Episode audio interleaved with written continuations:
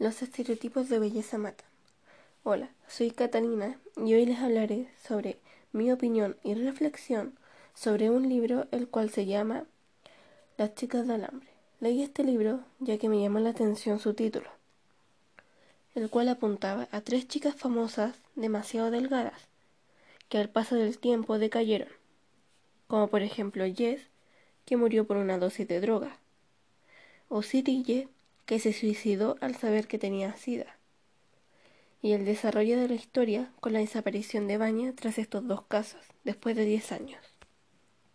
Además, me intrigaba que la belleza de una modelo en el libro se refería a ser delgada y débil, lo cual en mi opinión no es lo correcto, que las agencias buscan a personas casi sin músculos para lucir a la perfección sus vestidos motivando a niñas de temprana edad con una vida no muy sana, además dejando una conciencia que ser bella es solamente algo físico, mientras que uno se evalúa de, de una manera incorrecta que el físico de uno está mal.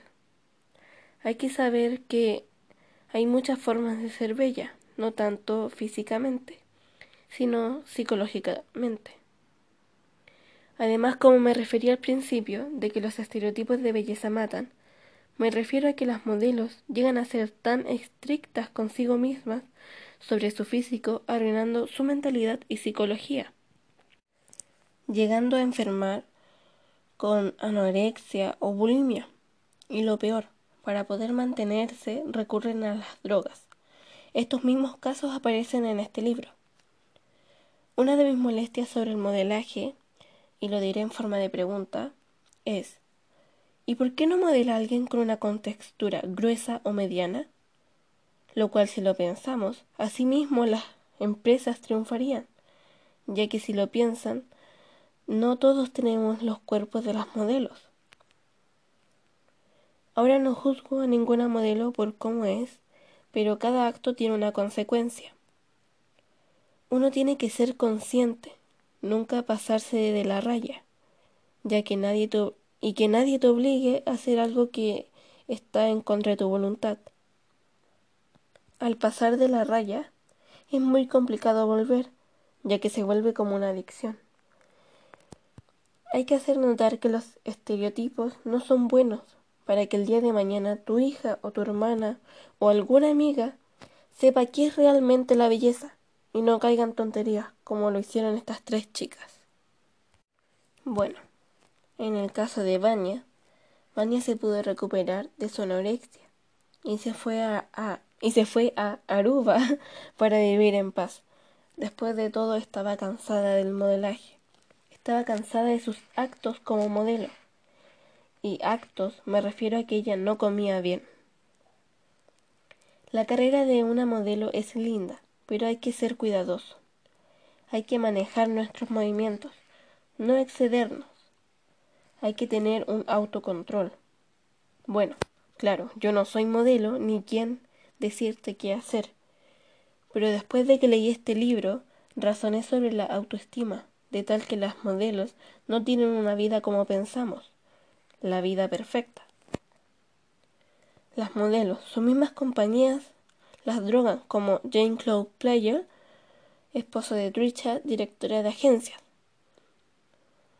Las modelos se preparan desde pequeñas, pero nadie sabe hasta dónde llegarán, cuál será su destino.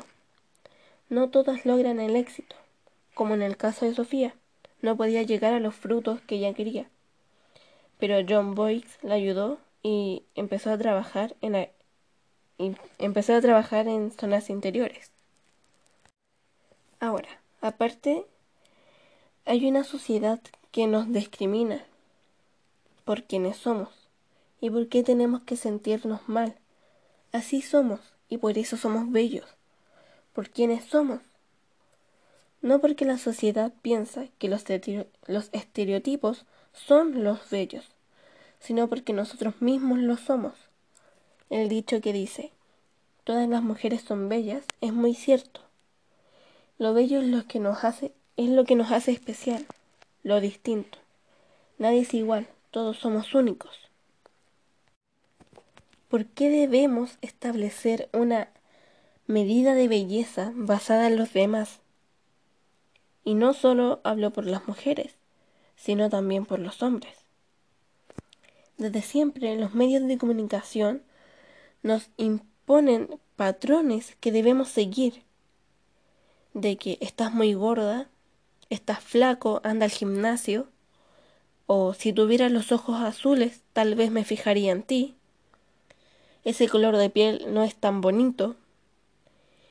Hemos crecido desde una imposición absurda, desde los juguetes de pequeños, de que las muñequitas flacas, ojos azules, pelo rubio, hasta en la televisión, las propagandas, etc. La gente piensa que un estereotipo solamente habla del peso, pero no, ya que no solo te juzgan por tener unos kilos de más o menos, sino que también tu color de piel, tono de ojos, etc. Todo lo relacionado al físico. Primero hay que darle prioridad a nuestra salud y querernos. Quitarte, ponerte lo que tú quieras mientras tú te sientas cómodo, a gusto trabajar las inseguridades de la frase ¿qué dirían? Muchas personas se atormentan. Hemos arrastrado tanto, pero tanto los, los estándares de belleza hasta llegar a Internet.